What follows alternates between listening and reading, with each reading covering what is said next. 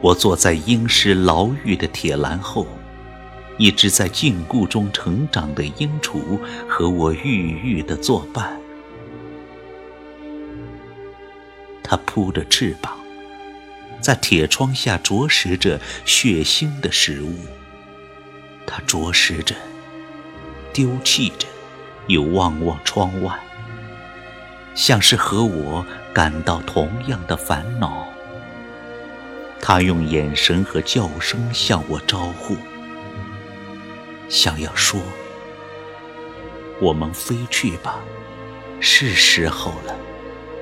我们原是自由的鸟儿，飞去吧，飞到那乌云后面明媚的山峦，飞到那里，到那蓝色的海角，只有风在欢舞。”还有我作伴。